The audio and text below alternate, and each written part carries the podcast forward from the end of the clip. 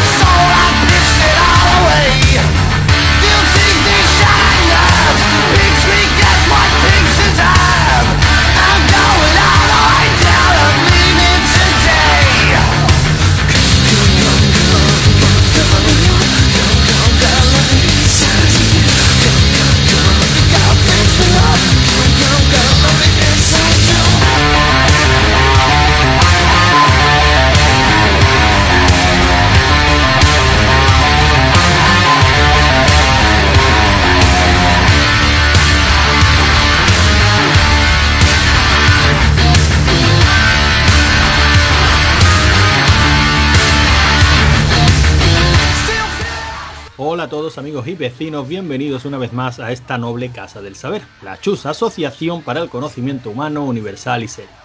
Esto es, como ya os habréis imaginado, rigor y criterio. Y rigor y criterio es una lección, una clase, una cosa que no hace una persona solo, sino que hacemos en, camarilla. Así que conmigo está Javi.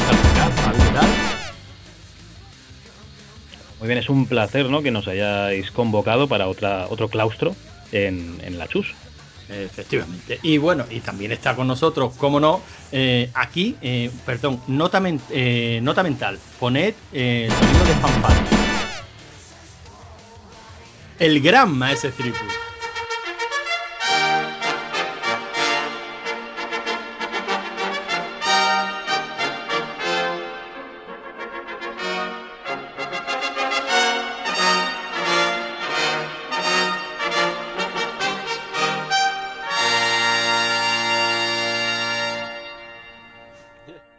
Por fin te has acordado. Aquí dispuesto a ver hablar de este peliculón. Por una vez vamos a traer una buena película que es rigor y criterio. Bueno, pues nada, ya que, ya, que te ha- ya que te has lanzado a la piscina, decimos, sí, vamos a hablar de una peli, vamos a hablar de un peliculón, creo que en eso estamos de acuerdo los tres. Pero antes de empezar con el peliculón, vamos a poner un poquito de música, muy poquito, y, y arrancamos.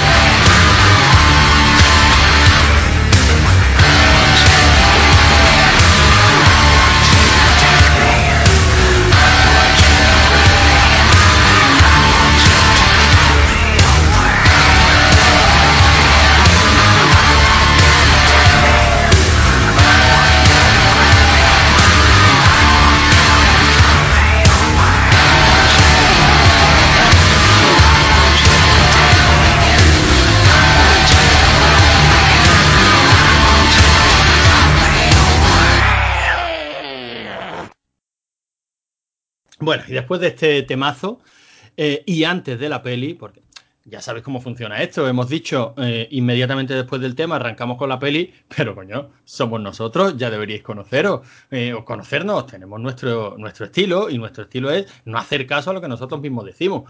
Así que antes de arrancar con la peli, bueno, queremos comentar un poquito nuestras recomendaciones, porque al fin y al cabo, lo típico, lo natural es que el maestro le diga a sus alumnos, chicos, mm, con esto podéis seguir profundizando en el tema. eh, os recomiendo que veáis esto, os recomiendo que ampliéis vuestros horizontes con. Pues eso es lo que hacemos nosotros aquí, recomendaciones. Venga, ¿qué nos traéis hoy? Manu, tú nos habías dicho que tenías algo.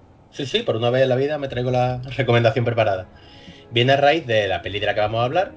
El director es Drew Goddard y solamente ha dirigido otra cosa en su vida, que es Malos tiempos en el Royal. No sé si la habéis visto, Pues. pero eh, pues es un peliculón como la copa de un pino. Es un plagio descarado del cine de Tarantino y como el cine de Tarantino mola, pues esta película mola muchísimo. Además tiene un reparto acojonante. Así que eso, Malos tiempos en el Royal, que imagino que los cuatro gatos que nos escuchan todos lo habrán visto porque la película es bastante famosa.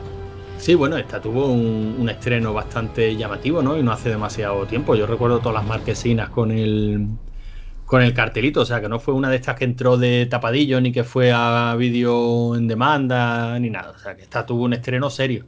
Sí, sí, además sale Jeff Bridges, sale Chris Edwards, sale Dakota Johnson, sale. Vamos, tiene un reparto así conocidillo. Y sí, tuvo bastante promoción y además creo que ganó un par de premios. Mm, Lo que no sé qué tal qué tal iría en taquilla, pero bueno, tampoco tampoco son datos que nos quiten el sueño. Y Javi, ¿tú qué nos traes?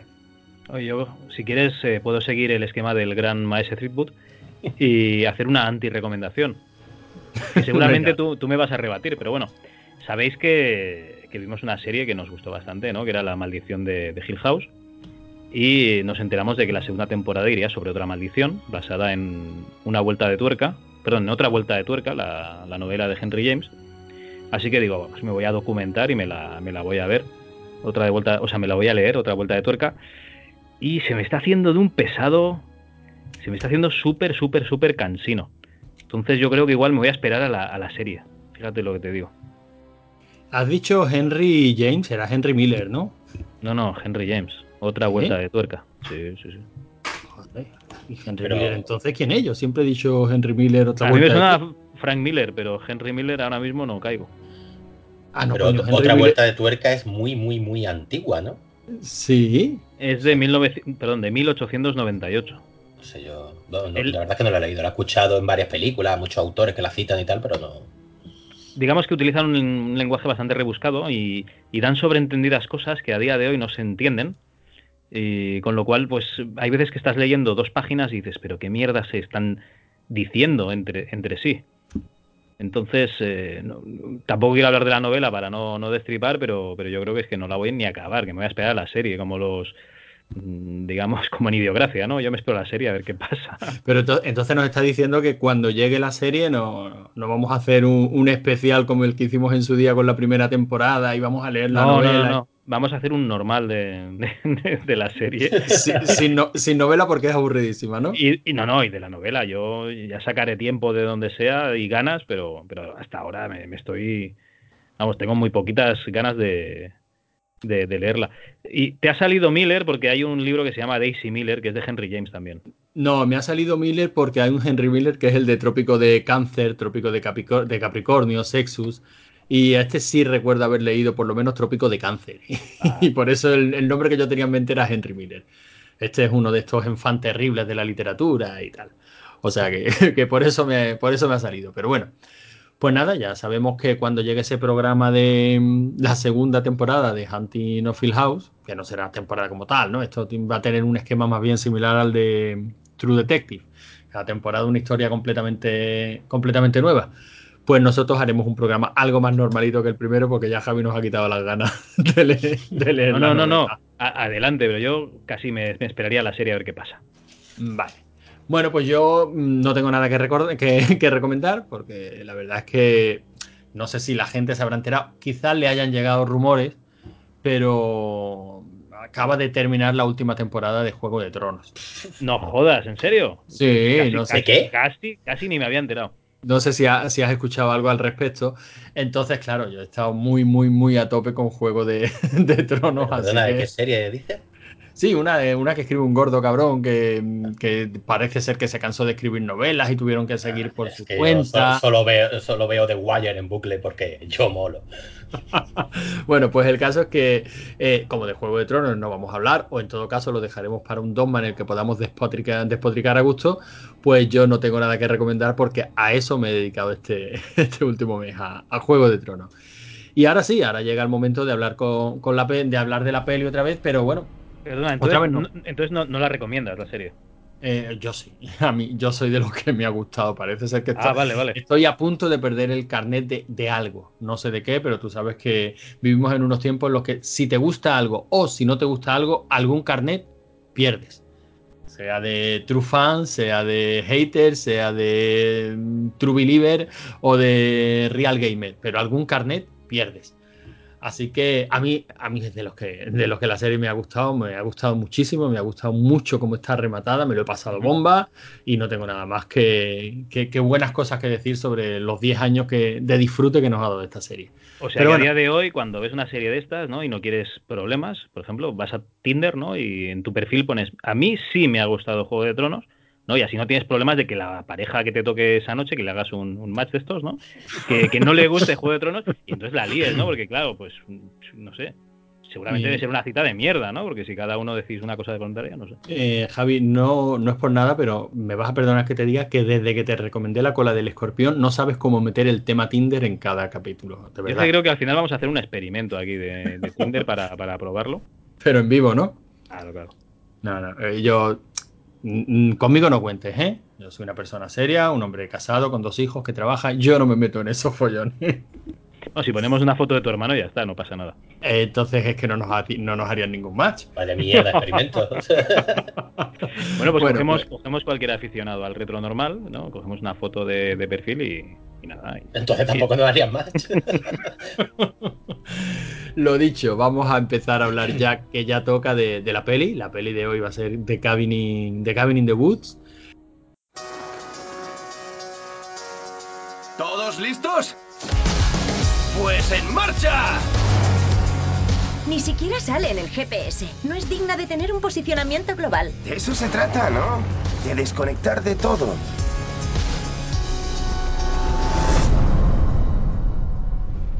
¿Hola? Me da que este trasto no acepta tarjetas de crédito. El cartel pone cerrado. Sí, estamos buscando... ¿Cómo se llama? Tillerman Road. Suficiente para llegar. Lo de volver es otra cosa. Es alucinante. No. Venga ya.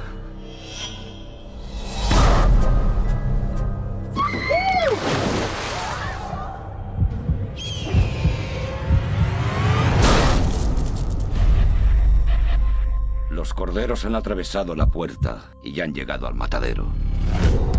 ¡Que empiece la fiesta!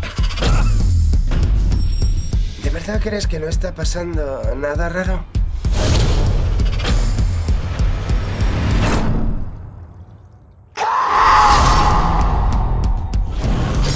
¿Qué es esa cosa? Permaneceremos juntos.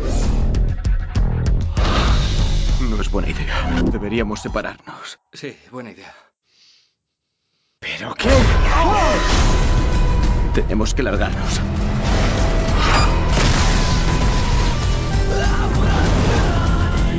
Alguien ha enviado a esos putos muertos a por nosotros. Es fácil. Quieren ver cómo nos castigan.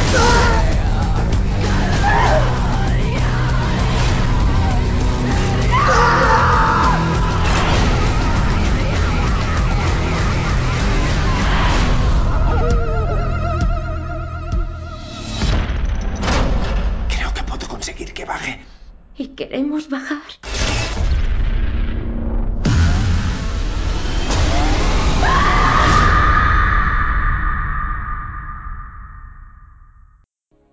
Eh, un peliculón que se estrenó en 2012, aunque, aunque se rodó en 2009, ya lo hablábamos fuera de micro antes de, antes de arrancar con el programa.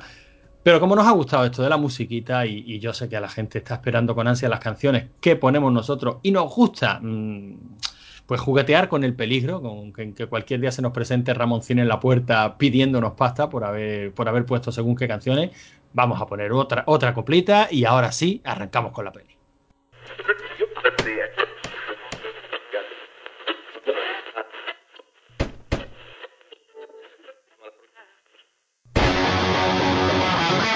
This is not a song against the music. It's a song against the fuckers who behind a scam. Motherfucker!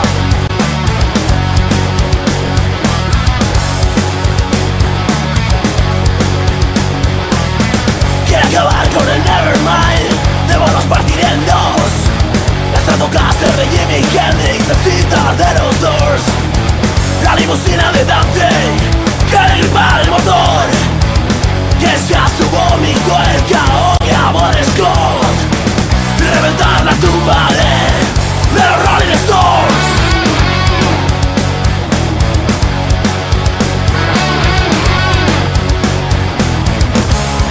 los ídolos del Rock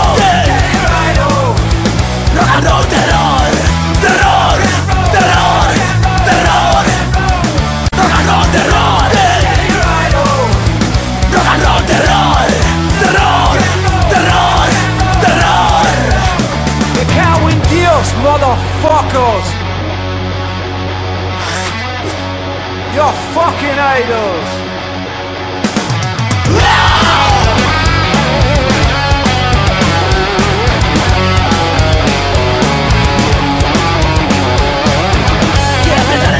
De Kurt Cobain Ser Charlie Manson en Neverland Dar muerte que pida morir Que nadie acabe como Ramón Asesinato en directo por la MTV Blancos y en bolsa los premios Grammy. Quiere sembrar, sembrar el terror Erradicar las canciones de amor Y reventar la tumba de, los Rolling Stones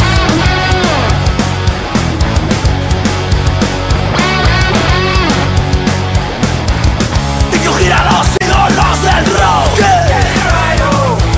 Rock and roll terror, terror, terror, terror Y ahora sí, Cabin in the Woods. ¿Por qué esta peli? Pues no sé, ¿quién la propuso? Javi, ¿fuiste tú? ¿Fuiste tú, Manu? Javi, Javi. Yo creo que la propuse, pero ahora no estaría de acuerdo. Pero como dijisteis enseguida que sí, pues yo creo que nos gusta a todos, ¿no?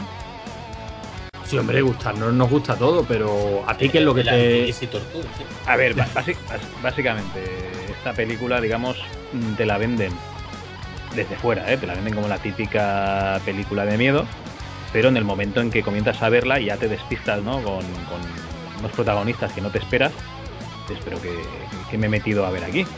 Y realmente te vuela, te vuela la cabeza porque estás viendo diferentes ángulos de, lo que está pasando en un sitio y, digamos el objetivo de lo que va a pasar es, es algo claro, no es lo típico que pasa en una película de terror de que hay, yo qué sé, un espíritu o unos asesinos o unos zombies o lo que sea, sino que hay un objetivo claro que, que se tiene que cumplir y hay una gente que se encarga de, de- de que se cumpla, ¿no? Es como una mano negra que hay ahí eh, ordenándolo todo.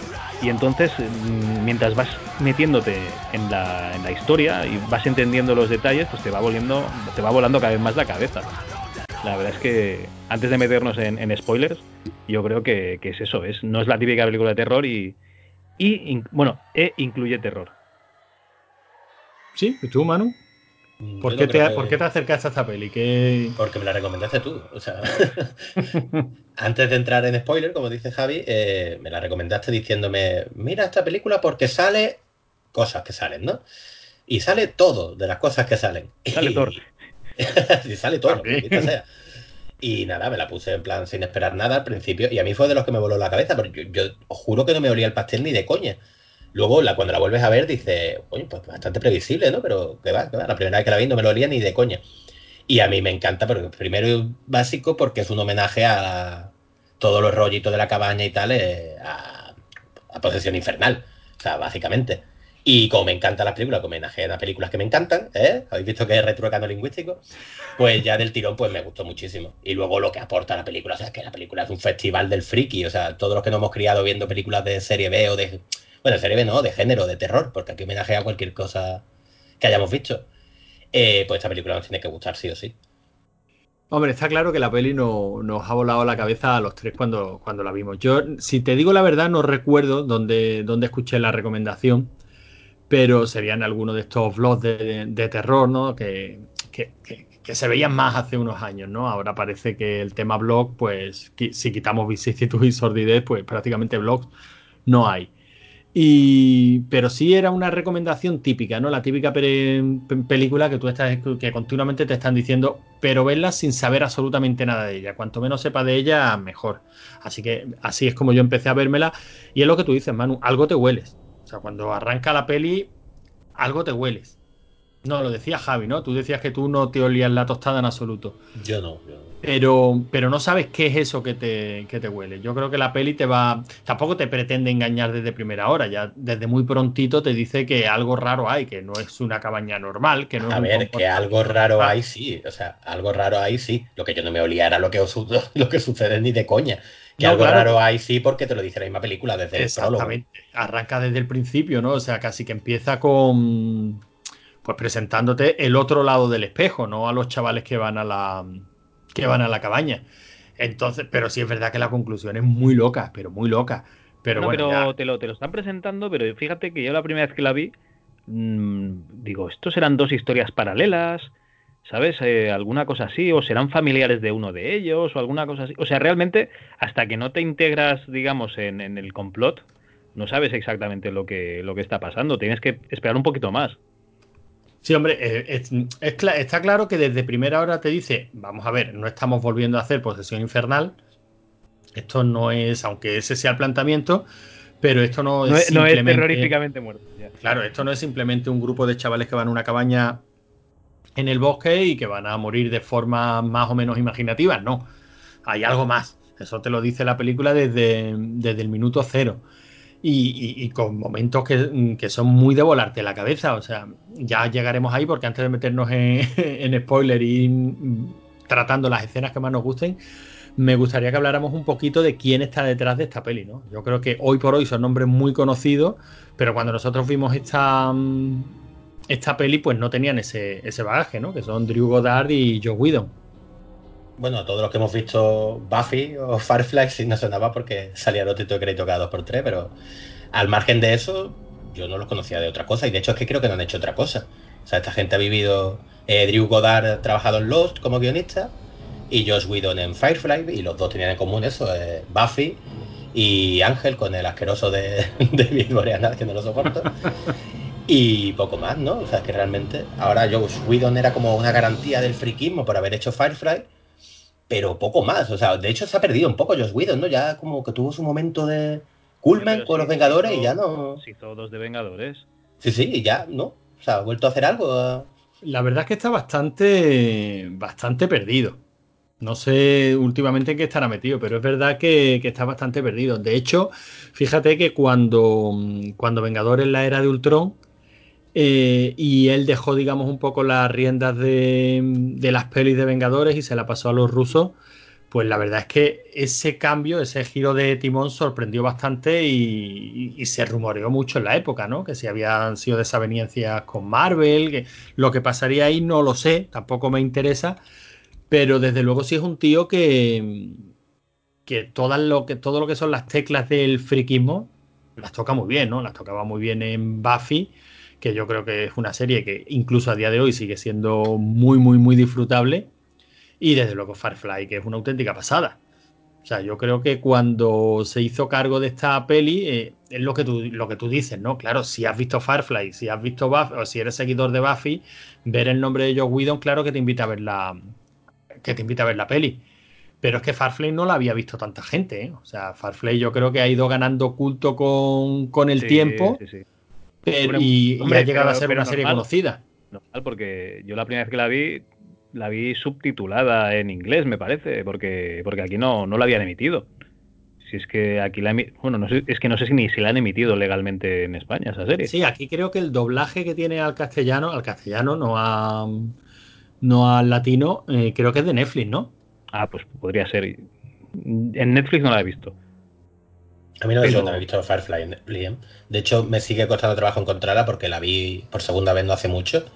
Y me la tuve que descargar porque no estaba ni en las típicas páginas de, de series online, ¿vale? Yo no sé si Firefly fue a raíz de Serenity, de la peli, que a lo mejor la gente empezó a verla más, no sé. Fue una cosa rara, porque yo siempre había escuchado hablar de Firefly, pero nunca la, la había visto en la tele, ni la había encontrado en páginas, lo típico que te salta el popa de ver Firefly, ¿sabes? Y pero sí la había, me da la sensación de que la había visto todo el mundo, y con mi amigo esto es más friki y eso que hablo, todos lo han visto, o sea que. Yo la vi, pues, joder, pues todavía debía ir a la universidad, me la descargaría en el 2003 o 2004 o así.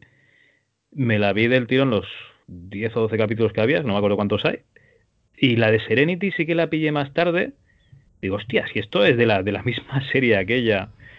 Y la, la verdad es que, que al menos tuvo un, un final medio digno, ¿no? A los arcos argumentales de los personajes, la verdad es que está bien. Bueno, el caso es que es un, es un tío que yo creo que por lo menos era, mm, pues eso, un sinónimo de, de calidad, por lo menos dentro de ese, de ese mundillo, ¿no?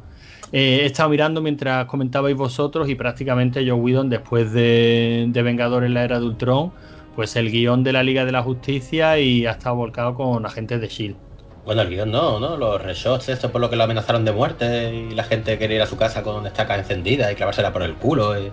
Bueno, en, en, Liberado a Zack Snyder, Zack Snyder es nuestro dios. en Todo muy IMDb oscuro pone, con Zack Snyder. en IMDb pone Screenplay by eh, Joe Whedon, Liga de la Justicia. En cualquier caso, mm, no sé qué decirte, no creo que lo peor de la Liga de la Justicia sean solo esos reshots. La Liga de la Justicia es mala desde que empieza hasta que termina. Sí, sí, sí, sí, eso no. Y de eso no, no vamos a culpar al pobrecito de, de Joe Whedon. Y luego el otro, el otro en Discordia, el que está por ahí, que para, por lo visto colaborador de Joe Whedon de siempre, y a- para mí era un nombre completamente desconocido. Que es el Godard este, ¿no? El Pero, Drew Goddard. Como te digo, salían todos los títulos de crédito de Buffy. A mí me sonaba el nombre de lo típico de, de verlo. Y por lo No, visto. no, no, no, pero está diciendo Drew Goddard ahora, ¿eh? No, Sí, sí, claro. Claro, Sí, sí, claro. Drew Goddard es- sí. el Ah, también sale- también Es sale- co-creador de Buffy, ¿eh? Hostia, yo es que no he visto Buffy nunca, macho. Sí, ah, es que Buffy es genial. Eh, y, y Ángel también es suya, y Alias, que a mí me, hizo, me hace bastante gracia. A tu mujer creo que le gusta mucho Alias, es que creo recordar antes. No, sí, sí, sí, ella es muy fan de, de Alia. O sea, Y seguramente luego si de a ella le menciono el nombre, sepa quién es. Eh, perdido, y el guion de Cloverfield también es suyo. Bueno, y también es Daredevil, ¿no? La de Netflix también es suya. Eso, sí. Sí, sí, lo he estado mirando y digo, nada más que por eso ya lo tengo que querer, pero a, Ah, lo, mira, que, pues no lo sabía, gran. a- a lo que me vengo a referir es que en el momento de, de esta peli, para mí el nombre era Joss Whedon. Yo, el nombre que me hacía querer ver la peli, aparte de las recomendaciones, era Joe Whedon. Porque luego del, report, del reparto, si quitamos a Thor, hay alguien que, bueno, a Thor, al Chris Hemsworth, que por cierto aquí tiene un papel muy, muy simpático. Porque está claro que este tío tiene una vis cómica bastante Tiene carisma, el tío tiene carisma. Sí. el tío, el tío tiene carisma y tiene eso. Y aparte, yo creo eso, que de la- en comedia funciona muy bien y prácticamente el papel que hace en esta peli es, es cómico, ¿no? O sea, Se es- burla del típico tío cachas que no tiene ni puta idea de nada, ¿no? Porque es un chaval intelectual, incluso hace recomendaciones de libros que tiene que leer y tal, y, y se están burlando de eso. De hecho, lo, lo aprovechan, ¿no? En el guion de la, de la película. Eh, pero, ¿habéis visto la película en versión original? Sí. eh, no. Pues Ah, yo sí. hacen un cachondeo en Guardianes de la Galaxia de que el, digamos, Star Lord intenta imitar la voz de Thor. Sí, sí. Y en castellano, en la película, digamos, no, en el doblaje castellano no, no, no suena bien, porque los dos tienen una voz parecida, no tienen una voz. Bueno, o sea, eh. ninguno de los dos es Constantino Romero, para que no, para que os hagáis una idea. Tiene, tienen voz de actor de doblaje español. Entonces, como los dos juegan, no, no. juegan a un tono muy similar, pues. Pero es que resulta que el Chris Hem- Hem- Hem- joder, Hemsworth o El marido no. de la pataki. Podemos decir, podemos decir Thor o el marido, el marido de la pataki. Yo creo que Thor, con Thor estoy cómodo. Thor, vale. Pues tiene una voz profunda, así una voz muy antiamericana, digamos, ¿vale? Un- una voz muy profunda. Claro, mm, en versión original supongo que, que se debe de debe hacer gracia ese chiste, pero en el doblaje se pierde.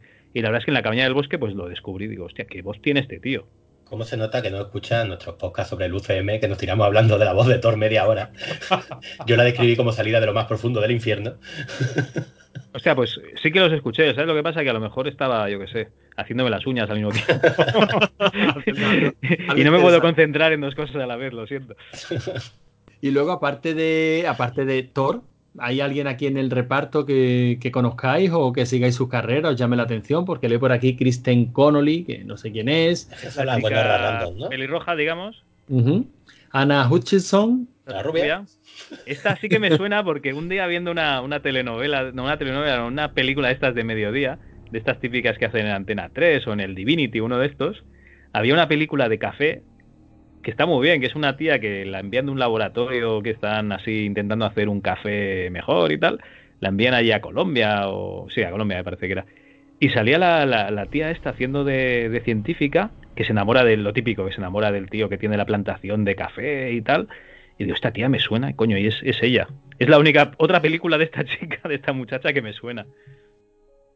Yo la verdad es que ya digo, estoy leyendo nombres y sonarme no me suena a ninguno. Luego lo típico, ¿no? Esto seguro que empezamos a, a pinchar en, en los enlaces de IMDB y al final acaban saliendo títulos que te suenan y dices, Puedo "Coño, hacer esta estaba-". spoiler. puedo hacer spoiler. A mí me suena eh, eh, Sigourney Weaver. Sí. Hombre, sí. Te suena de algo, ¿no? Esa muchachita, ¿no? Esa no suena a todo. Mira, ya que ha sacado a Sigourney Weaver, ¿os la esperabais alguno? Ni de coña. Qué Nada, ¿no? porque, bueno, supongo, no, salen los créditos, ¿no? O sea, es- no se anuncia en los carteles, ¿no? O sea, está puesta como sorpresa total. Eso es lo típico de. ¿Qué os gusta, eh? Frikis de mierda, ¿os está gustando la peli? Friki, ¿eh? ¿Eh? Frikis, ¿queréis más friquismo? Toma. Y te Pero fíjate- Weaver y dices, me Pero fíjate qué cosa más, más curiosa, porque yo recuerdo que vi esta cabaña en el bosque muy cerca de. mm, ¿Cómo se llama esta película, esta comedia del marciano? ¿Paul? Ah, ¿Fue? sí. Paul. Paul. Y el. Uh, vale. Y Sigourney Weaver hace prácticamente el mismo papel. Sí. O sea, la- eh, la- porque no sé si tres, cuatro días antes había visto Paul y luego veo esto y digo, pero bueno, ¿qué le ha pasado a esta mujer? Desde, desde que yo no voy a ver a- al cine a ver una película suya, que este es un nombre más grande que el título en cartelera, ¿qué le ha pasado a esta mujer? ¿A, que, a esto se dedica ahora?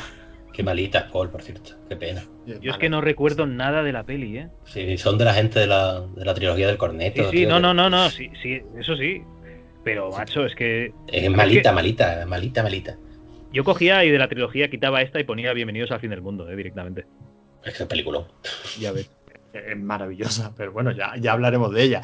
Ahora estamos con Cabin in the Woods. O sea, de reparto, ¿alguna cosita más que queráis destacar? Sí, que sale. Yo no lo conocía, pero es que este hombre tiene cara de otro, que es uno de los dos que salen al principio, de los dos técnicos, por así decirlo, que salen al principio. Uno es Bradley Whitford, ni conocía el nombre del actor, pero tiene cara de otro y es el prota del ala oeste de la Casa Blanca, no sé si lo habéis visto. No. No. Ah, pues. está A mí muy me, chula. es el calvo, porque a mí me recordaba al padre de, de la serie de Alf. No, no, es rubito, repeinado. Ah, no, no. Este, en el ala oeste esa salen dragones. no, no, está muy bien. Esa es que empezamos a verla porque nos obligaban en la universidad a verla. Y luego te enganchaba, está muy chula. Sobre Eh, periodismo y sobre. Eh, ah, no me interesa. ¿No salen dragones? No me interesa. Bueno, pues si os parece, eh, nos metemos ya con spoiler a saco, vamos contando la- las escenas de la peli que, que más nos haya molado, de que va a tope, o sea, nos metemos ya con la peli, ¿no? Porque ya poquito más podemos decir de la, de la ficha técnica. ¿Os parece bien? Bien, Ok. fantástico. Ah, ¿tene- ¿Tenéis más ganas de música o pasamos? Yo estoy bien, ¿eh? Eso yo ya veo suficiente música. Venga, pues entonces arrancamos con la peli. ¿Quién se anima con una sinopsis? Ya nos lo has dicho tú más o menos, Javi. Pero venga, ¿quién nos cuenta la sorpresa final? A ver, Manu, ¿te atreves o...? Bueno, puedo intentarlo, pero sabéis que yo cuando digo una sinopsis breve, al final acabo hablando durante media hora. Venga, pues nada, todo tuyo. A ver, veamos. Ahí, en plan, la serie empieza con dos, como, como he dicho antes, como dos especies de técnicos o dos tipos de oficina que están hablando sobre un evento que va a suceder y hablando de sus chorradas. Y de repente te salta el título de la peli a la cara en plan susto. Dices tú, no entiendo muy bien de qué va esto. Pero bueno, luego resulta que hay un grupo de chavales que diríamos estereotip- estereotipados, pero no lo son realmente, que van a la cabaña, a una cabaña típica de un primo, a pasar un fin de semana de juerga y alcohol y tal, y a ver si follan, lo típico.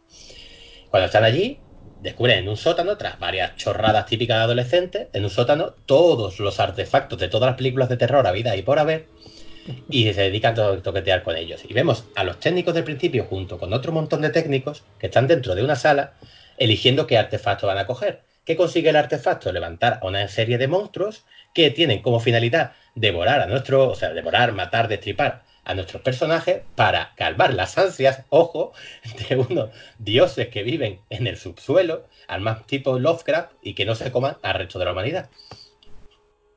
Sí, sí, vienen a ser una, una especie de dioses primigenios, ¿no? Sí, sí, sí, eh, te digo, el Lovecraft total, viven en, en las profundidades del subsuelo y al final, ya estamos con spoilers, ¿no? Sí, Sí, sí, claro. sí, sí. Al final, de hecho, se ve saliendo uno de esos seres y es una mano gigantesca que me encanta al final, que arrasa con todo, o sea, es, es Como brutal. un titán. Sí, sí. Pues, coño, no has echado media hora, has hecho una sinopsis de manual, o sea, Sí, perfecta. Yo ahora mismo te la compraba para ponerla en la parte de atrás del VHS. Y la destripaba entera, ¿no? bueno, cosa que se solía hacer.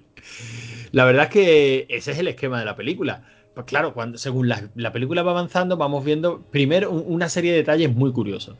Primero que, que no es un único grupo de técnicos, hay varios.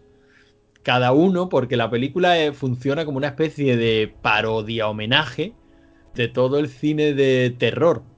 Entonces, tenemos varios grupos de técnicos. Tenemos al que nosotros vamos siguiendo con este grupo de chavales que están en la cabaña en el bosque, que son los americanos. Pero también hay un grupo de técnicos noruegos que esos parece que, que han fallado estrepitosamente y no han conseguido terminar el ritual porque Eran los, los suecos, estos la han eran suecos, ¿no? Porque aquí se trata de hacer un ritual de sacrificio para calmar a estos dioses primigenios, ¿no?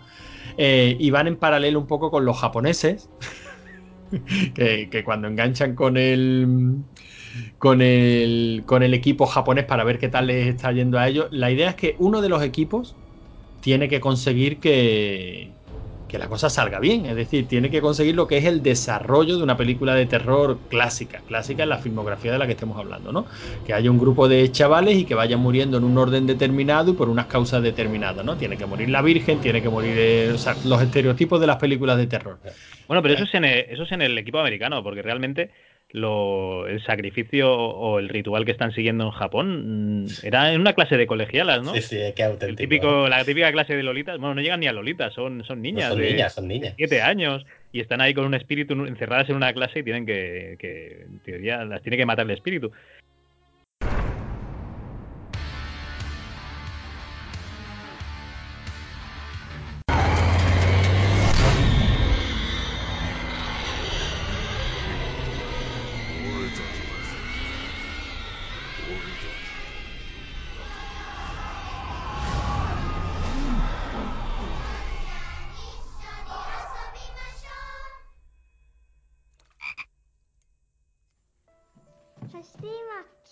このカエルの中で幸せに生き続けていく。イエーイ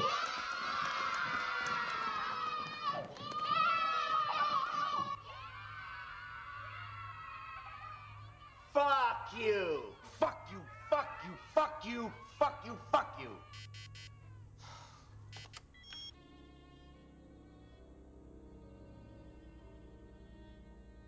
Pero a mí lo que me, me llama la atención es que no te dicen en ningún momento cuántos equipos hay alrededor del mundo y yo siempre pienso en mi corazoncito de que hay un equipo español ahí. A lo eh, ahí, sale la peli. ¿Sale en la peli un equipo sí, español? sí. Se ve de los monitores, están fallando todo y empieza a cambiar de canal y se ve España. Ah, sí, se ve. Eso, se ve un monumento no, ardiendo, no recuerdo cuál. Sí, eso sí. no me acuerdo, me, me encantaría, eso seguro que son unas fallas. Uno negro, uno negro, seguro. Que- y que Yo no me extraña que falle. Esos funcionarios españoles ahí intentando que salga bien el, el sacrificio. Madre mía. La verdad es que es eso, la peli funciona eso como una, como una parodia y a la vez como un homenaje. Pues la, la película en muchos casos parece incluso un spoof, sobre todo en el tratamiento que le da a los, a los personajes. Y, y, por supuesto tenemos al, único personaje lúcido, que es el drogado, ¿no? O sea, Sí, porque una partida de marihuana, digamos, le está, está haciendo. O sea, básicamente los funcionarios lo que se dedican es a manipular eh, todo el escenario y todo lo que, digamos, toda la actuación que puedan hacer lo- los chavales, pues mediante drogas y tal. Lo que pasa es que la partida de marihuana que lleva este chico, que por cierto, si queréis, nos metemos en, en la confección del grupo para, para hacer un poco de detalle de cómo son, eh, pues es, es el típico fumeta que lleva una, digamos, una pipa de marihuana, que se pone a liar petardos, etcétera. Y este chaval, eh, digamos que su droga inmuniza la- el resto de drogas que le están intentando inocular. Con lo va- cual es el, va único. tan drogado que, que todo lo que los intentos que están haciendo para, para drogarlos, para, para conseguir que hagan determinadas cosas, pues no, en, en su caso no funciona. Este chico se llama Frank Kranz, este actor. Tiene una voz súper, súper rarita. A mí me recuerda a Shaggy de, de, de Scooby-Doo, no sé a vosotros. Sí, pero, este- es que- pero yo creo que es intencional, ¿no? O sea, Sí, incluso yo- yo el creo que aspecto del tío y la voz que tiene y el comportamiento, yo creo que es intencional. Y está más cuadrado que Chris Hemsworth en la película. No sé Sí, si habéis dado cuenta. Sí, bueno, sí, de sí. hecho, de hecho eh, es el único que no se tira al agua en la escena del agua porque estaba más fibrado que, que los otros dos. Y claro, no pegaba con un tío que se supone que se dedica a, a fumar marihuana todo el día y no hacer nada más. Pues este tío le dieron clases particulares de, de 4 o 5 horas de cómo liar maíz y cómo fumar en pipa y tal. Y se supone que un grupo de, de asesores, que me imagino yo quiénes eran los asesores, que madre mía, serían los camellos de, de- los escritores de- del guion y tal. Y luego lleva, no sé si te das cuenta que lleva una, una pipa de marihuana que se la está fumando en el coche y luego la transforma en una taza. Genial, tío. Pues es un prototipo que, va- que costó 5.000 dólares fabricar esto. ¿En ¿Vale? Para que veáis los 30 millones de presupuesto. ¿En qué, se 5.000. va, en qué se va el dinero, no? En porros completamente. Bien. Yo creo que esto era luego para comercializarlo directamente. Bueno, Bueno, pues, pues este, este el- personaje yo creo que es casi, casi la clave. ¿no? O sea, casi. Bueno, no la clave. Yo, yo- en todo este tipo de películas yo tiendo a identificar un personaje que, que está en el punto de vista del espectador y yo creo que aquí es claramente este, ¿no? Sí, bueno, pues los otros lo, digamos que tienen menos, menos recorrido. Pero bueno, teníamos las dos chicas protagonistas, ¿no? Eh, Dana, que es una chica que, que se supone que se ha enrollado con un profesor y el profesor la ha dejado tirada después. Sería la Virgen. Sería la, la virgen, aunque no sea virgen, pero bueno, dicen que, que es solo por estereotipo, ¿no? Sí, que la, fra- la frase era, dije, tú eres la Virgen. Yo Virgen, y dice, pues trabajamos con lo que tenemos. Luego tendríamos a la, a la rubiaca, ¿no? A la, a la chica, a la femme fatal, ¿no? A la, a la, a la guarrilla, ¿no? ¿Cómo, cómo la llaman en la película? la zorra, ¿eh? La zorra, pues. Y hay Sí. Jules, que es la novia de, de Chris Hemsworth, de, de Thor, que aquí haría como de una especie de... Está estudiando como un doctorado o algo así, es un chaval, un, un super deportista y super pelota. O sea, super pelota, perdón, super empollón. Sería atlético. Es que eso es lo gracioso de esta película, realmente. Si te das cuenta, todos los estereotipos no son estereotipos. O sea, la Virgen no es virgen, que sería la Final Girl además. Eh, la zorra para nada, está con su novio y es, es inteligentísima, está sacando medicina. El atlético, que es un encanto de persona, se ve que es súper educado, súper simpático, no sería nada matón ni nada. Eh, el porrero, que ese sí sería el porrero. Y que, y que no se, y que no se limita a ser el deportista. Eh, Claro, claro. Claro, y luego, es que, claro, es que la película huye completamente de, lo- de los estereotipos, lo que tú estás diciendo. Es que son encantadores. Es que tú en la película típica de los slasher, tú quieres que muere porque son soplapollas y porque efectivamente son los estereotipos. Pero es que aquí no te cae mal ninguno. Hay un momento en que, nada más empezar la película, el deportista, Chris Hemsworth, está la típica escena que se ve que la, la prota, la Final Girl, se va a llevar un libro para leer, para estudiar, y se ve el para y dice, esto te vas a llevar. Y claro, ¿tú qué te esperas la salida? Vamos a fumar porros, a divertirnos. Y le dice, mejor llévate a este que es del doctor Timothy, no sé qué, y es mucho menos árido. Y le da otro libro. Y No, no, y además, y además es que le- se cachondea de su novia porque ve a su novia con, con libros en las manos y dice, ¿esto qué es? ¿Quién te ha dicho que uses eso? eso, es, eso no es divertido, eso es asqueroso, no sé qué, como riéndose de, de- de que, porque va con libros a ningún sitio su novia, ¿no? Que no, o sea, como si fuese un misógino. Y luego tenemos al, a otro deportista invitado, ¿no? Que es el que le quieren encolomar a la, a la Virgen, que sería Holden, ¿no? Que es un chaval que también es, es muy agradable. Joder, sí es verdad, si es que no puedes, no puedes decir nada malo de ninguno, coño. a Son, ese le decían el erudito, angelitos. pero yo no sé qué exposición tiene de erudito ese personaje, ¿no? En Bueno, pero- la película te dice que es el inteligente o que, no sé, la verdad. Sí, sí, no, sí que te lo. Bueno, yo creo que sí. Además sabe latín. Hostia, ¿verdad? Pues ya está, ahí lo, ahí lo tiene. Pero sí, es lo que es lo que estoy diciendo. Yo creo que el juego, de, de todos los juegos que ofrece la peli, porque la peli es un festival.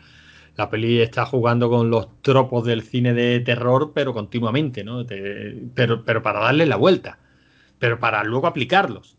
O sea, eh, eh, el juego de la película es eso. O sea, te presenta los estereotipos que no son estereotipos, pero que se acaban comportando como estereotipos no por su propia voluntad, claro, sino porque hay un grupo de manipuladores que están casi en el punto de vista que, que estamos los espectadores, están allí mirando por sus pantallas, tal, y cuando llega el grupo de chavales, dice, se, se van a poner a leer, se van a poner a tener conversaciones profundas, no, vamos, inyecta feromonas, y se ven allí los, y se ven allí, pues eso, los todo el aparataje que tienen montado dentro de la, de la, cabaña, pues para impregnar el aire de feromonas para poner los cachondos perdidos, para colocarlos. Y el único que se da cuenta de que sus colegas no se están comportando como son es el drogado, porque él está tan drogado que todo lo que le puedan meter en el cuerpo no le afecta, ¿no?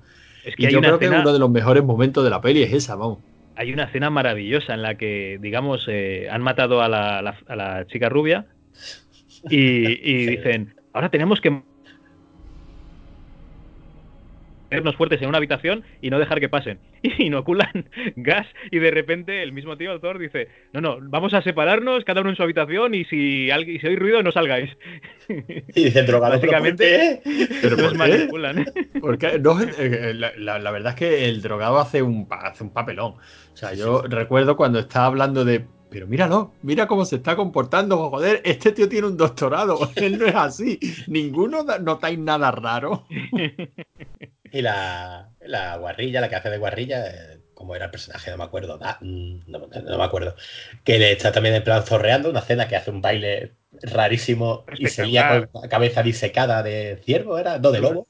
Bueno, dicen, dice, te tienes que enrollar, el drogado le dice, te tienes que enrollar con esa cabeza de, de alce. de alce, y miran todos un lobo y dice, ¿tú has visto alguna vez un alce, hijo mío?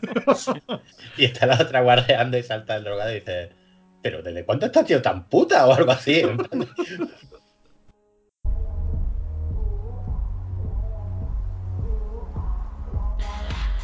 Can't get you out of my head.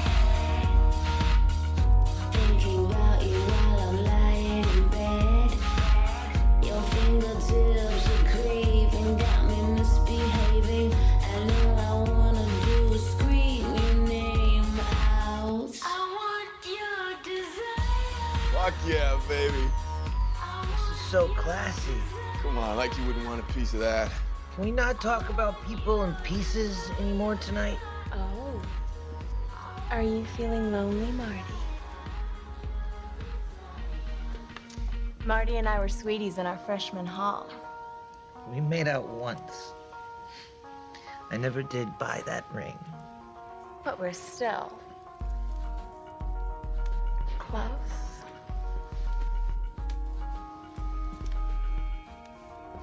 I have a theory about all this. That's Hercule Bayo. Tommy Chong here has a theory. Come on, baby.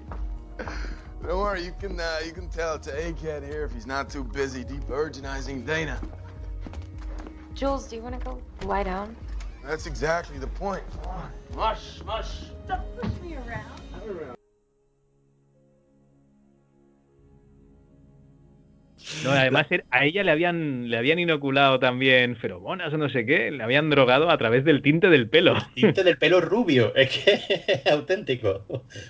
Sí, claro, porque la trama que presentan es eh, alcanza mucho más que la cabaña del bosque, ¿no? O sea, están presentando una trama a nivel mundial, ¿no? Una especie de, mm, pues no sé, de tipo Illuminati, ¿no? Una congregación extraña de gente de que desde tiempos inmemoriales están ofreciendo mm, sacrificios a estos dioses primigenios, ¿no? Y aquello ha ido evolucionando, o sea, encima juguetea también con la, con la idea de, de esta secta ancestral, ¿no? Que, que se ha ido adaptando a los nuevos tiempos y ahora son hipertecnológicos, ¿no? Pero, pero básicamente quieren conseguir lo mismo. De hecho, cuando llegamos al punto en el que los protagonistas, eh, los que van sobreviviendo, se meten en la mm, eh, en, todo este entramado, ¿no? Se mete donde en las oficinas, digamos, en la, en la infraestructura de, esta trama, vemos que aquello todo es muy tecnológico hasta que llegan al sitio en el que se recoge la sangre, ¿no? Que parece enteramente, pues eso, un, un templo, pues, pues de estos que se podían contar Indiana Jones perfectamente, ¿no? Sí, sí, directamente. Y la verdad es que ya digo, la peli juega muy bien con todo eso, con todos esos esquemas. Y el, bueno, lo han presentado muchas veces como un juego con el espectador de a ver cuánto, cuántas referencias pilláis. Y, y es verdad que nada más que jugando a ese nivel, la peli se, se disfruta un montón. O sea, nada más que parándote a verla una y otra vez para ver eh, en ese sótano en el que bajan para. Para, bueno, pues, pues básicamente jugar a la lotería, ¿no? Sí, a ver, básicamente Porque cada ahí está objeto. todo. Ahí está desde la caja de Hellraiser hasta mm, el magnetofón de Evil Dead. Es que está todo. O sea, ahí está absolutamente todo. Y collar el, y maldito. el cuerno, qué un- lástima lo del cuerno, que no hubiese tocado el cuerno, ¿eh? ¿El Aquaman. cuerno que era? ¿El, tri- el tritón? ¿Era el cuerno? El- sí, sí, sí. El tritón, el tritón que había. Claro, porque, porque encima nosotros estamos viendo al, al grupo de, mm, de funcionarios haciendo sus apuestas, ¿no? Una porra. Venga, a ver qué toca esta vez. A ver a quién, de qué manera los matan. Y hay quien apuesta por los zombies, porque es lo que más le mola. Hay quien apuesta por, yo qué sé, o por la posesión demoníaca, porque es lo que a él le pone cachondo. Hay quien apuesta por la sirena y uno quiere que sea el tritón. Que nada- el tritón nada más que le mola a él. Sí, sí. Encima se le ríe el compañero y dice, el tritón, ya lo verás otro año, hombre, el tritón. Eh, y, la, y la verdad es que lo verá. Pero bueno, la- lo, que, lo que es apasionante es que cada, cada objeto que hay en ese, en ese sótano está interconectado con, con la criatura que van a despertar, ¿no? Al, al utilizarlo o, o al descubrir el maleficio. Y, y la verdad es que luego, pues también está muy bien encontrar las referencias, ¿no? Que te vas a encontrar en esas, en esas pequeñas jaulas donde están los bichos, ahí almacenados, como si fuese, yo qué sé, como si los hubiesen capturado los cazafantasmas y los tuviesen en una, en una habitación ahí atrapados, ¿no? Como el genio de la lámpara. Sí, hombre, la verdad es que la peli, como, como hace una mezcla tan rara y tan difícil de, de empastar y que luego funcione, el, mérito que tiene es que funcione, ¿no?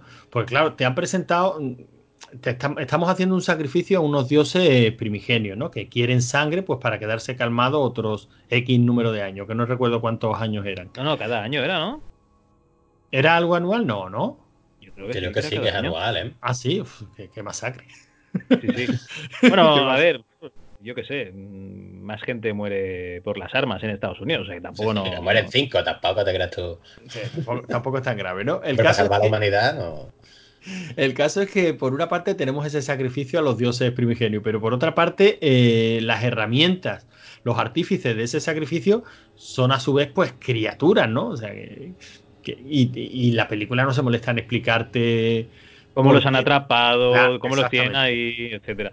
No, además, algo, algo que me encanta es que, aparte de los funcionarios, hay un tío que se supone que es el que les tiene que dar el aviso para que se lo piensen, ¿no? De, de si ir a la cabaña o no. Que es un tío, pues, el típico sureño, el típico sureño que está en una estación de servicio de aquellas que se cae a trozos, que, digamos, la gasolina tienen que, que subir con una bomba. eh, bueno, horrible. Y, le, y es un faltón, un misógino, le, le llama puta a una de las chavalas. El Chris, en lugar de romperle la cara, le tira el dinero y tal. Y es fantástico porque ese tío sí que se lo cree. O sea, no sé exactamente de dónde lo han sacado, pero luego llama, que ahí es el, lo que comentabas de la spoof movie antes, ¿no?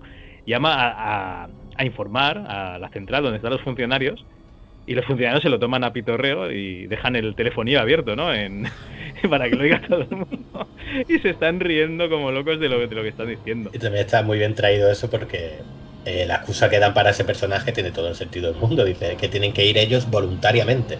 También te estás riendo de todas las películas de terror de cuando te está, aparece el típico personaje que vaya a la cabaña de los malditos. Allí se murió mi prima. Ah, sí, allí vamos. Y siguen andando. O sea, te han advertido, eres imbécil. Pues es el personaje, el personaje bestial, vamos. También tiene un momento muy gracioso el porrero con el personaje. Cuando acaba de, de darle la chapa, que a uno le dice puta, a otro le escupen los pies, y dice el porrero, eh, pues, nada, que le siga mucho bien con el negocio. Sí, dentro de poco vendrá el ferrocarril, ya verá usted, eh, todo asfaltado y un montón de gente. No, tiene una mejor que es cuando dice, desde la guerra, ¿qué tal? Dice, ¿qué guerra? Dice, no sé, ¿qué guerra? Una con unos señores de azul y otros señores de gris. La verdad es que está, está muy, muy bien. Hombre, es que yo creo que el personaje Shaggy, lo llamamos Shaggy, es, eh, es de lo mejorcito de la peli.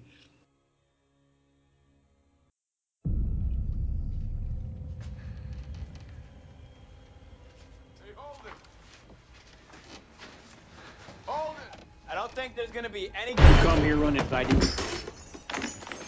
Dude, Sign says closed. Yeah, we were looking to buy some gas.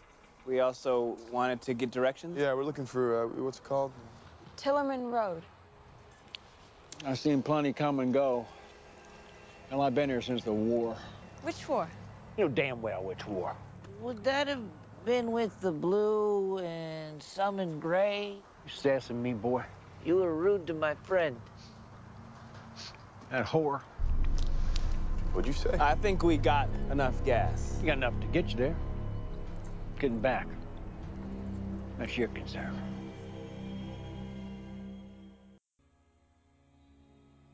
O sea, y aparte en esta peli tenemos una Final Girl, pero también tenemos un Final Boy, ¿no? Que no es tan habitual. No, claro. Por eso Bueno, estropea ritual, porque hay un Final Boy. Aquí nos hacen la trampa, ¿no? O sea, nos dicen que ha muerto uno, nos dan a entender que ha muerto este Shaggy, ¿no? Pero luego reaparecerá para ayudar a la protagonista. Sí, hombre, claro, la peli tiene que tener, por lo menos tiene que tener su, su giro, tiene. Pero es que la peli está. Es que está muy bien, es que está lleno de detalles que cuando se disfrutan de verdad es cuando no sabes muy bien cuál es el. Que sabes que hay algo raro, que no lo tienes muy claro. Mira, uno de los momentos que más me voló a mí la cabeza es cuando Thor, es Thor, ¿no? El que arranca la moto y dice, vamos a salir de aquí. Sí. Ah, pero bueno, eso ya te lo han enseñado al principio un poquito, ¿eh? Digamos que hay una barrera que no sé qué tipo de barrera ¿eh? es, una tecnología que solo tienen para esto, que es una barrera de energía que, que tiene aislada toda la zona de la cabaña y tal, y la única manera de salir es la, de, la del túnel, que eso luego dará una escena buenísima. Pues la única manera de salir es la del túnel, el túnel se ha derrumbado y, Thor pues intenta salir con la moto, ¿no? Claro, intenta saltar. O sea, no, como no pueden pasar por el túnel, intenta saltar al otro lado del barranco. Pero la barrera no, él no la está viendo, claro. Eh, Acelera a tope, sí, sí, estoy seguro de que puedo conseguirlo y le haré ayuda, lo típico. Y lo ves de estrellarse contra esa barrera, al, más estilo mm, eh, barrera fotónica de la que tenía Mazinger Z, de esta que se ilumina cuando Sí, sí, el choca algo escudo, el contra escudo de él. energía. Sí, sí, escu- escudo de energía total. Y, y- Barrera típica y la, la referencia que se le ocurre en Mazinger Z. Qué viejuno eres. Tu hermano, tu hermano es muy raro, yo qué sé, yo, ya- yo lo veo todo bien ya. Para mí es la típica. Yo cuando vi a Thor estrellarse contra esa barrera de energía, yo me imaginaba, yo qué sé, a este monstruo que tenía como dos hoces por cuernos golpeando la barrera de, de- del Instituto de Energía Fotoatómica. ¿Qué quieres? Sí, soy mayor, no lo puedo remediar.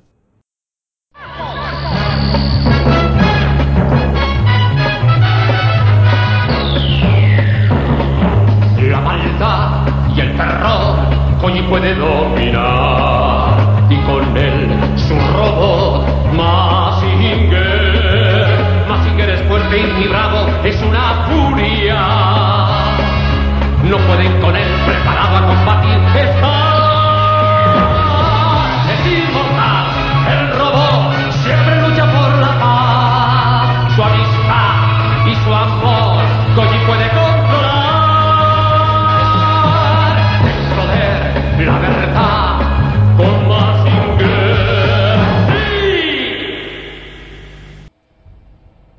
Pero, pero ese momento a mí me.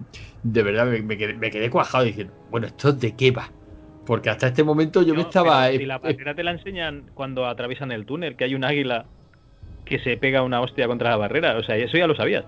Sí, pues sí, chico, ¿qué quieres que te diga? A mí lo que me impactó fue verlo de estrellarse contra la barrera. Como No, no, decir- porque además, como lo ves protagonista, además hay que decir que esta película la hizo antes de, de- de ser Thor, pero tú ya la has visto cuando él ya, ya ha sido Thor, con lo cual ya lo, lo das por sentado que el tío es protagonista. ¿no? Entonces te esperas que, pues, que sí, que se vaya y ya aparecerá cuando sea. No, no, se pega una hostia y se mata, porque se tiene que matar. Ahí hay un kilómetro de caída, más la No, hostia no, que se ha pegado. aparte que ¿eh? revienta la moto, vamos. Sí, sí. Ya, y que se ha roto y la cabeza. Tienen que, que tienen que morir todos, claro. O sea, el sacrificio es el sacrificio. Sí, sí, Y ves a los otros celebrándolo porque, claro, eh, a medida que se van muriendo, digamos, los, los chavales, tienen que hacer un ritual en que van volcando una especie de vasijas de sangre y tal, y entonces se hará, se hará el sacrificio y, los dioses estarán aplacados. Me encanta la, lo que comentabas antes de que él intenta salir por, por, digamos, por el precipicio, porque el túnel se ha derruido, pero se ha derruido porque había unas cargas explosivas que tienen puestas los, los funcionarios y hay un momento en que una de las cargas no, no ha explotado. Y claro, ellos tienen vía libre para salir, pero mm, digamos hay un funcionario que, que- que coge el toro por los cuernos ¿no? y consigue ¿no? Que, que- no se libren, ¿no? que, explote esa carga. Es, es maravilloso todo el, esfuerzo que... Es que a mí me parecía eso, yo qué sé, la- las escenas del halcón milenario, ¿no? Cuando intentan meter ahí las manos por detrás de los paneles y, entonces hacen un cruce y, y salen al hiperespacio, pues lo mismo. De todas maneras, la peli juega también a, a esos dos niveles, porque por una parte eh, está cambiando continuamente el punto de vista y tu empatía. Porque cuando tú ves a esos funcionarios, mm, al principio, bueno, coño, que están haciendo una porra a ver quién muere y de qué manera mueren, pero te caen simpáticos. Y llega un momento en el que cuando estás viendo a los funcionarios estás diciendo, joder, que, que no les van a, que, que no lo van a conseguir. O sea, esa escena que tú estás diciendo de la carga, o sea, ellos intentando huir, que se van a escapar y el otro allí sufriendo para conseguir detonar la carga y que se escapan. Y yo por lo menos no sabía de qué de parte de quién ponerme. Bueno, digo, pues, por otra parte, digo, coño, los funcionarios tienen que conseguir, coño, que estáis sufriendo, pero por otro decía, joder, es que estos chavales, es que son buena gente, es que no es la típica carne de cañón de, de la, de la peli en láser, es que yo quiero que les salgan las cosas bien. Yo siempre iba con los chavales, tío. Yo en ningún Yo momento iba también. con los funcionarios. Ah, no, Yo no, pues yo también. estaba viendo con los, los funcionarios y decía, joder, estas criaturas que están ahí currando y se les está presentando una noche complicada. ¿Estás estudiando posiciones o algo, Antonio? No, pero... Ah, vale, vale. Bueno, y decir que como buen slasher, la Final Girl no tiene por qué morir, ¿no? Pues no sé si lo habéis comentado antes, pero especifican que tiene que sufrir. Y hay una escena en la que la están, o sea, se está echando encima uno de los monstruos porque los monstruos que ellos resucitan, o sea, los monstruos que ellos invocan, no son zombies, son zombies paletos sureños, creo que eran. porque había dos tipos de zombies, zombies normales y zombies paletos sureños, sí. Y hay una de las zombies que se está lanzando sobre la Final Girl y está la pobre pasándolo fatal, que cuando sale el drogata y utilizando su pipa se lo carga ¿no? A- al zombie este. Y salen los funcionarios diciendo, da igual, esta no tiene por qué morir, esta simplemente con que sufra. Otro guiño típico a las películas de terror de que aunque si sobrevive la buenita que no ha practicado sexo, no pasa nada. Sí, porque además está haciendo una fiesta, todo, todos Sí. los funcionarios con, con alcohol y tal, porque se supone que ya la han conseguido, ¿no? Además han sido los únicos, porque Japón, a estas alturas de la película, ya la ha cagado, ¿no? Las niñas han conseguido hacer un ritual Sí. que ha exorcizado al, al espíritu que les estaba atormentando en el aula. Y lo han encerrado entre una ranita. En cualquier caso, no, no os da la impresión de que estos funcionarios, para lo importante que es su trabajo, porque es extremadamente importante, joder, al fin y al cabo de ellos depende la, la, la vida humana en- en- al completo, ¿no? O sea, de ellos depende el fin del mundo. Y para lo importante que es el trabajo, se lo toman de una forma muy rutinaria y un poquito demasiado poco seria, ¿no? He leído por ahí que, que no sé si era Josh Whedon o Drew Goddard estuvo trabajando en un, no sé, en un, digamos, un centro científico que investigaban con energía nuclear y que, que, claro, que a él le sorprendía que estuviesen tratando con una cosa que podían morir todos, digamos, podía matar a toda la humanidad y lo hiciesen como si fuese algo muy, no sé, muy cotidiano, ¿no? Muy, muy, muy trivial y que por eso, digamos, lo aplicó aquí a este tipo de funcionarios que, que aunque están haciendo una cosa asquerosa para conseguir salvar a la humanidad, pues que se lo toman con resignación y que, y que intentan llevar su vida adelante como pueden. Sí, te dejan caer además que, es la, que llevan 30 o 40 años haciendo eso, ¿no? De hecho, lo, sale otro personaje que es un guardia de seguridad negro. Que este es nuevo, sí. Sí, de lo de negro no sé por qué lo he dicho, pero bueno, sí, es negro. Y que son, digamos, son los ojos del espectador, ¿no? De- del que está viendo la película dentro de, de la zona de los funcionarios, que es el que hace las preguntas y tal. Y es él siendo novato, y él sí se queda choqueado, en plan de por qué tiene que morir este, y cómo es que lo tomáis esto tan poco en serio, cómo es que, que se ve que es militar de formación, se lo está tomando muy, todo muy en serio. Y ya al final de la película ya se ríe un poco, ya como que, como que le ha perdido el respeto. Yo creo que te están dejando caer eso de que una vez se vuelve monótono un trabajo, pues ya. Sí, Bueno, como, que no, como que no te importa, ¿no? Que te vas, te insensibilizando, aunque el trabajo sea matar a, a estas pobres criaturas que son objetivamente pues, buena gente. Además, ellos están, digamos, son, son como dioses, porque lo, lo ven todo, pueden interactuar, pero a ellos en principio no les tiene que tocar nada, ¿no? Bueno, en principio hasta que el porreta descubre el acceso a, a los sótanos de donde tienen montado toda esta infraestructura a través de, de un, de un ataúd, era, ¿no? Sí, básicamente yo creo que es que llevaban la jaula esa de cristal con el bicho hasta ahí, ¿no? Y ahí lo soltaban y hacía su- sus malezas. Que por cierto, debían estar súper entrenados los bichos, ¿no? Porque esto, esta familia de zombies enseguida se va a la cabaña y, y si sale otro bicho también va hacia la cabaña o ¿El se van a? ¿Cómo lo hubiera matado? coño, arrastrándose. ¿No, no lo ves al final de la película? Hombre, imagino que el fin de semana es largo y lo hubiesen soltado en el agua, ¿no? Y ellos hubiesen hecho con drogas que, se fue, que tuviesen Se mucho calor y tuviesen que ir a bañarse. Sí, la, la verdad es que las drogas que manejan esta gente son maravillosas ¿eh? y tremendamente específicas. O sea, No, por a ver, eso- está- está- ten en cuenta que tienen un campo de fuerza como el de Mazinger Z, o sea que. No, desde luego, eh, en la película hay que entrar. Yo creo que es muy fácil entrar, pero una vez que entras, todo esto te lo, te, te lo tragas. Digo, creo que es muy fácil entrar hoy. Sea, Perdona, yo creo que la escena esa del túnel y, de, y del campo de fuerza es un cachondeo directamente a la de a Evil Dead, no a, a Evil Dead 2, a Terroríficamente Muertos. Porque hay un puente para salir de la zona. y el Sí, puente sí, está, está, está comido, digamos, no pueden salir. Pero vamos, mm, puedes bajar por el precipicio, yo qué sé, te puedes ir por el otro lado del bosque. O sea, realmente, pues, yo qué sé, hay otras maneras de, de- de afrontar el, la huida, ¿no? Creo que la peli que más homenajean con diferencia es, es, eh, Posesión El- el- Infernal, vamos, seguro. Sí, porque la cabaña va de ahí, más o menos el grupo de amigos es parecido. El Necronomicon, se puede decir, cuando estás leyendo el diario, la parte Sí, sí. latín. eh. Sí, la parte de latín, yo- bueno, sería el magnetófono, ¿no? Pero sí, sí, sí. Pero por eso, por eso digo que a mí en esquema esta película me recuerda a las spoof. Eh, luego de tonos completamente diferentes, pero me recuerda a las spoof buenas, que básicamente cogen una película conocida y la siguen dándole, dándole la vuelta, ¿no? Y aquí es verdad que cogen prácticamente posesión infernal, aunque empieza con un prólogo en el que ya estamos viendo que algo más hay y desde luego termina a lo grande, ¿no? Porque, porque la película termina a lo grande. Nos habíamos quedado en la escena en la que, bueno, el drogata descubre el acceso a este, a este complejo, eh, salva en última instancia a la, a la chica virgen, que, que a lo mejor se iba a salvar, porque, bueno, ya ha quedado claro que no es necesario que muera, basta con que sufra mucho. No, Y- estaba, estaba a punto de palmar. y los dos se, y los dos se cuelan en este complejo. Y yo creo que ese descenso a los infiernos, ese otro festival para el aficionado a- al terror, ¿no? Sí, ahí es cuando nos encontramos todas las jaulas con todos los bichos que nos podamos imaginar y hacen sus pequeños homenajes. Ahí, por ejemplo, hay un- una cosa árbol, homenaje a Evil Dead. Hay también un Deadite, homenaje a Evil Dead. Y hay un, un Reaper, uno de estos que salían en Serenity, ¿os acordáis? Sí. Pues hay un, hay un Reaper en una de las jaulas. Esto es to- todo leído porque el Reaper se ve que casi ni, ni sale y yo sí, tendría que, que parar la película para verlos todos, porque la verdad es que se ve todo muy rápido y es lo que comentaba Logarán, ¿no? Que los efectos especiales, pues yo qué sé, es una película de hace un tiempo y, y tampoco era máxima tecnología, ¿no? O sea, está bien, está muy bien, está espectacularmente bien, pero joder, ahí se echan falta a lo mejor un poquito más, ¿no? Bueno, pu- pueden cantar un poquito. Yo creo que cantan, pero dentro del juego que propone la peli no molestan. A mí por lo menos no me, no me molestan. No, pero, no, no, no. pero desde luego sí son unos efectos especiales que tú estás viendo que son efectos especiales. Yo tengo aquí una listita de, de monstruos que salen, por si queréis. Sí, sí, ad- adelante. Mira, Está el, el Alien, xenomorfo, de la película Alien. Eh, los de Adites, como has dicho tú. Eh, un payaso, no sé si recordáis un payaso que es buenísimo. Siempre da mal rollo. Que supongo que será homenaje a Pennywise, ¿no? Hombre, sí, ¿no? Hombre, esperemos que sí. Por cierto, ya mismo tenemos Hit 2, ¿eh? Sí. salen demonios, que sea de demos o cualquier cosa, salen demonios tal cual.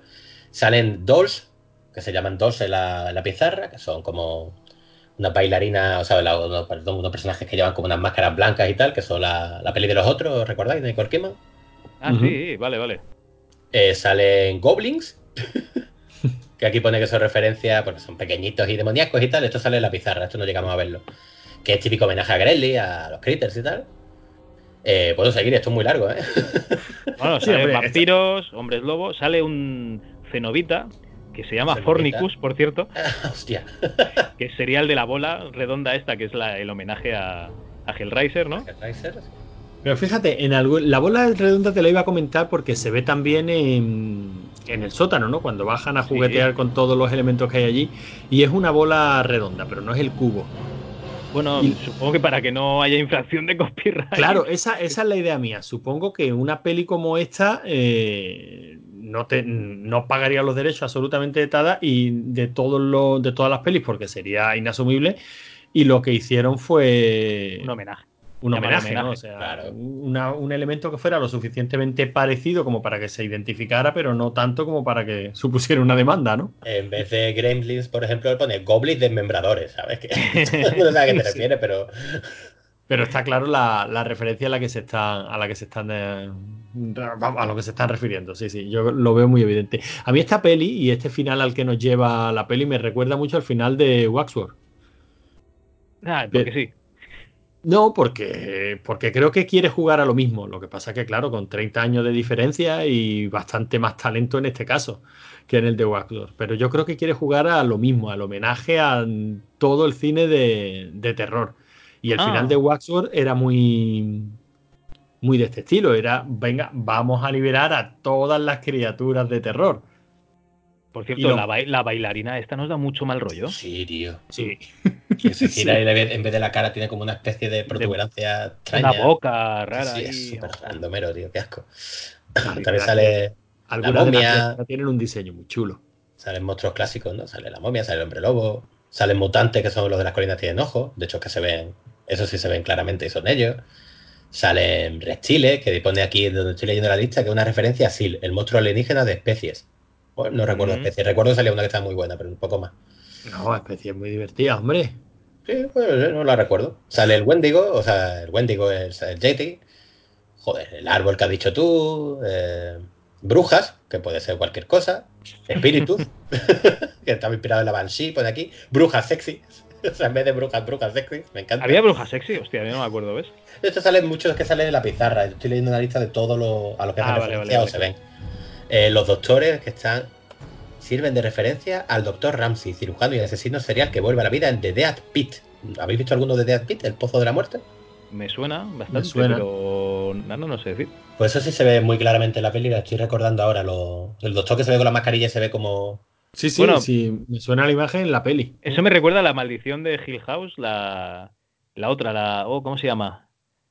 The House on Haunted Hill, la, la- aquella que tenían que estar en una, una noche en, en, sí, el, el manicomio en el manicomio aquel. Me, me recuerda el- al médico, la operación esa que está haciendo y tal.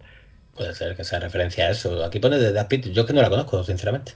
Bueno, El básicamente, que- aquí sí, lo que consiguen el Fumeta y, y la Final Girl, ¿no? Es, es que, que liberan a- al Kraken, ¿no? Liberan todas estas criaturas eh, dentro del complejo y, aunque sí, en el complejo, además de los funcionarios, digamos, de bata blanca, también había soldados, digamos, que, que no están preparados para lo que se les viene encima, ¿no? Que entonces, ¿para qué estarán? ¿Para qué bueno, se supone que estarán allí pues para vigilar que se cumpla el cometido que haya, ¿no? No, Sí, y, también, pero- y, ta- y también es de suponer que a lo mejor están eh, con vistas a que haya un incidente. Es decir, que en el proceso, en el proceso en el de coger a una criatura a la que haya sido elegida porque toca el sacrificio y subirla en el ascensor, pues escape una criatura. Pero claro, es que esta, eh, claro. a, lo mejor, a lo mejor no están preparados para un boicot. Esta gente es que los liberan a todos. Básicamente aquí lo que he leído es que matan a 69 personas y la verdad es que es una gozada, ¿no? Ver como, como esa gente que se estaban, digamos, regodeando de la muerte de los chavales a los que les has cogido cariño, pues empiezan a morir, ¿no? Por el mismo tipo de, de- de- de motivo, ¿no? Por esas, eh, esas criaturas que se han escapado. Incluso, pues ese, ese señor que solo tenía un sueño en su vida, ¿no? Que aparte de ser padre era, era ver un tritón, pues ves que al final consigue su sueño, ¿no? En, en- en esta vida. Es. Lástima, lástima que todas estas criaturas, o sea, todos estos funcionarios, pues no hayan ido voluntariamente en busca de esa muerte, porque si no hubieran servido como sacrificio y hubieran evitado el final de la peli, ¿no? No, pero no son los arquetipos, ¿no? Bueno, entre tanta gente han muerto 69, alguno habrá que se ajuste al arquetipo, ¿no? Ay, Virgen, no queda ninguna. Coño, trabajamos con lo que tampoco, tenemos. tampoco es necesario. El caso es que ellos se escapan, eh, forman esta melee brutal, liberan a todos los monstruos que se quedan allí matando y ellos intentan huir. Y, y y tenemos ya la, la maravillosa aparición de Sigourney Weaver, ¿no? Y bueno, que le explica a, a ella que, que ella que sí que puede ser, que puede vivir, que solo Que ya, su- que, que ya- ha sufrido bastante. que ya ha sufrido lo necesario, pero que el, el otro, el fumeta, el full, ¿no? Tiene- Ese tiene que morir, porque si no, pues se va a acabar el mundo y, y es bastante convincente explicándoselo, a- tanto que, que ya se lo cree, ¿no? Y realmente está a punto de acabar con, con ese fumeta. Que total, oye, que solo se conocen de un tiempo y tal, y que ella ama su vida y, lo que quiere es que el mundo siga como está y, todo esto.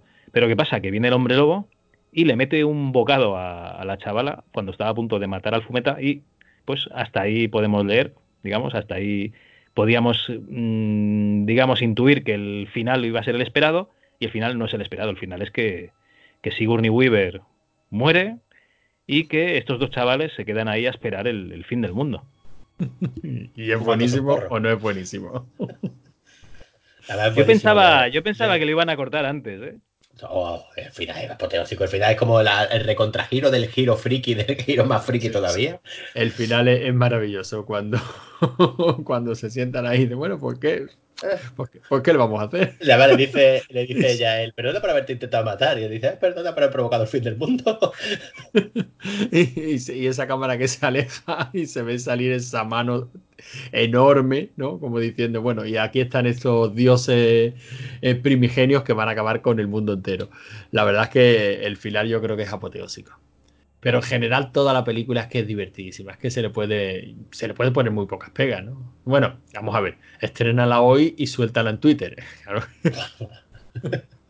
A mí me parece maravillosa. ¿Dónde está el arco de desarrollo del personaje? Pero si esto a nivel narrativo, Un Deus Ex Máquina, sí, sí, literal, sí. en este caso sí. Este- En este caso no desciende del cielo, ¿no? Pero bueno, por lo demás. Bueno, eh, a vosotros os gusta la película, ¿no? Me encanta. Yo ¿Cuánto tiempo- Divertidísima. ¿Cuánto tiempo pensáis que llevó la escritura del guion de esta película? Pues ni idea, pero todos esos detallitos curiosos siempre son interesantes. Sorpréndenos, Javi. Venga, va, no, eh, arriesgaros. Una noche con, eh, con los maestros de Eliada de Porro del que hace de, de fumeta.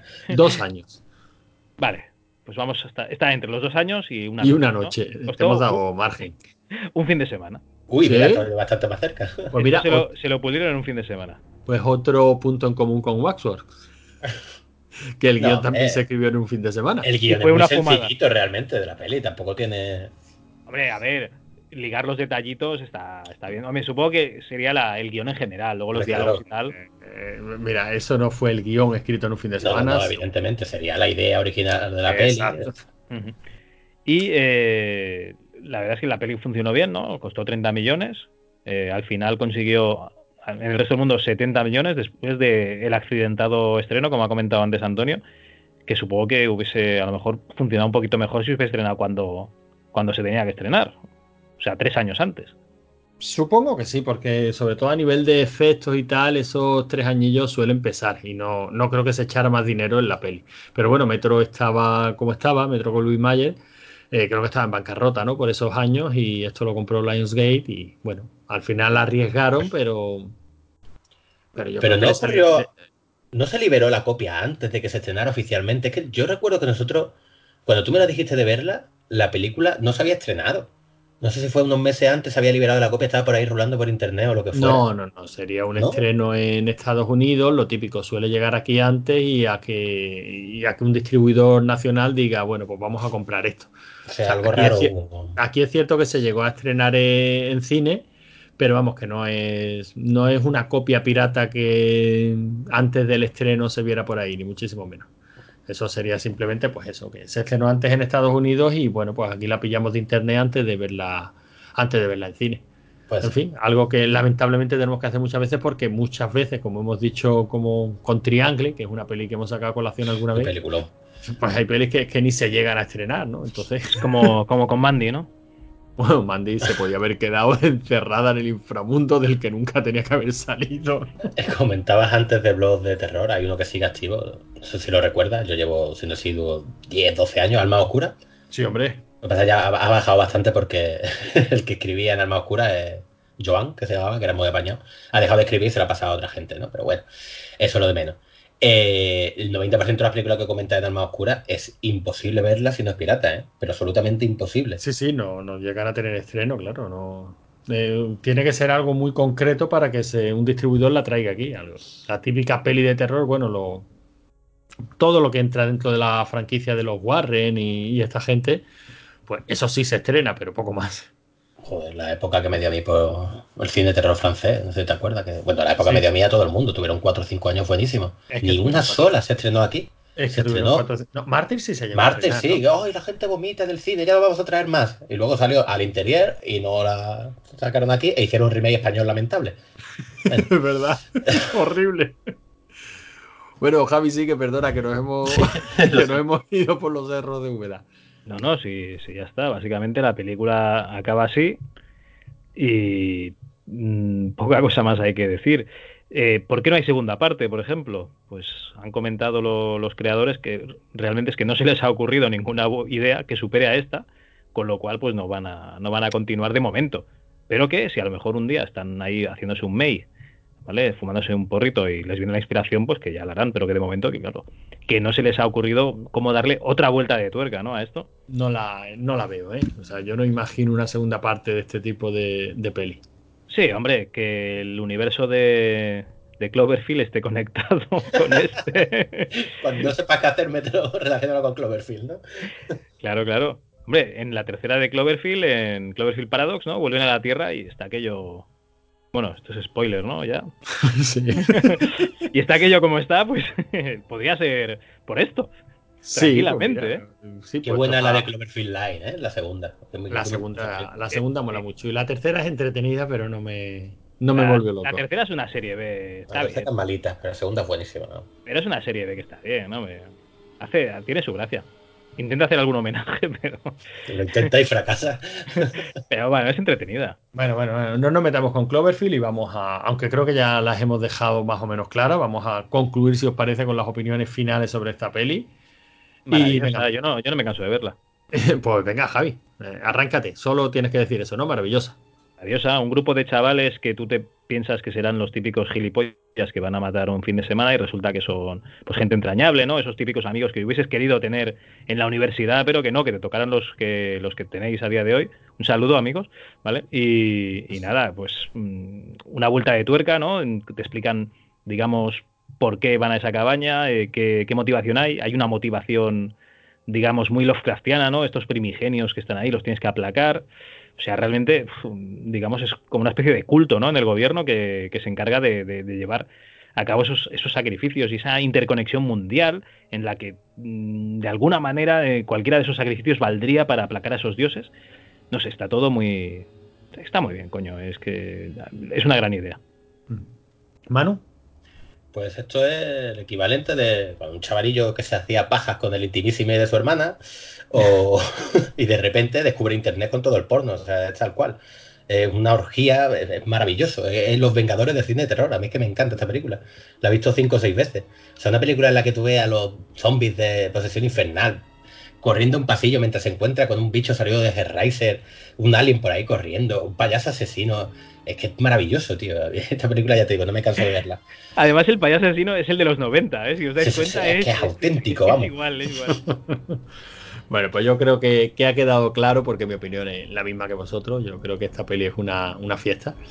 Es más, yo la, la definiría así, película fiesta, de estas que, que mola porque no te cansas de verla una y otra y otra vez, porque te lo pasas bien siempre, porque la típica que te encuentras en la tele y la ves, la típica que tienes una noche tonta y no sabes qué, qué ver, dices, bueno, pues en vez, entre probar con cualquiera de estos telefilms de mierda de Netflix o volverme a ver The Cabin in the Woods, la vuelvo a ver porque me lo paso muy bien, me río mucho, cada vez que la veo pillo algún detallito más, porque ese sótano tiene que ser para darle al pause y empezar a buscar referencias, ese pasillo tiene que ser para lo mismo, o sea, una peli muy muy divertida que, que desde luego desde rigor y criterio os recomendado, os recomendamos al 100%. Hombre, entendemos que ya la habéis visto, ¿no? Si habéis escuchado hasta aquí, pero si hace tiempo que la visteis, volved a verla porque lo vais a pasar muy bien. Y ya está, si os parece, ponemos un poquito de musiquita y vamos a los comentarios y despedida y cierre, niños. Perfecto. Pues venga, vamos a ello.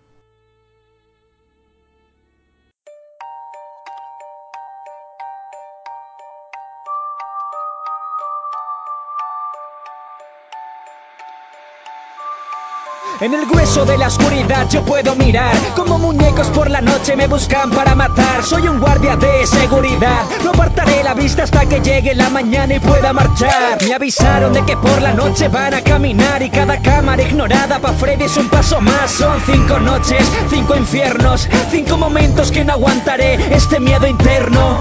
Solo quedo yo con mi capacidad visual. Mis ganas de sobrevivir, las puertas que cerrar. El sudor que se refleja en la pantalla. Bueno, bueno, bueno. Aquests nois, estos chicos no se enteran de nada. ¿eh? Esto de la trilogía del corneto incluye tres películas, por eso es una trilogía, ¿no? Pero no es la película que han dicho ellos, no es esta de Paul. La trilogía sería Shaun of the Dead de 2004, Hot Fuzz de 2007 y Bienvenidos al fin del mundo de 2013. Bueno, ¿y por qué se llama la trilogía del corneto? Pues resulta que, que esto de, de comerse un corneto para la resaca es, una cosa que el personaje de Frost en Shaun of the Dead utilizó basándose en sus propias experiencias. ¿Qué es lo que pasó? Que como vieron los directivos de Corneto, que digo, Kids Nanos no se hacen publicidad, pues entonces lo que, lo que hicieron fue regalarles helados gratis. ¿Qué pasa? Que ellos vieron helados gratis y dijeron, hostia, yo también quiero helados gratis en la siguiente película y por eso en Hot Fudge pues también hay, hay cornetos para ver si les regalaban unos helados gratis también. Estos chicos parecen catalanes, ¿eh? Bueno, el caso es que en cada una de las tres películas sale un tipo de corneto diferente. En Shaun of the Dead está el, el helado de frambuesa, lo que viene a significar pues, la sangre y el gore que sale en esa película, ¿no? en Shaun of the Dead. En Hot Fuzz pues, se incluye el, el corneto con la pegatina azul, lo que significa pues, que es una película de policías, ¿no? que las policías normalmente van, van de azul. Y en Bienvenidos al fin del mundo se utiliza eh, papel de un corneto de menta chocolate. Dices que asco de sabor, ¿no? Pues sí. Pues, además de eso representa los, los hombrecitos verdes, pequeñitos, y la ciencia ficción.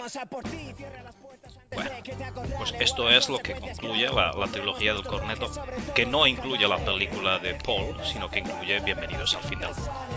Estos chicos un día de estos lo harán bien, pero de momento pues, se lían un poco.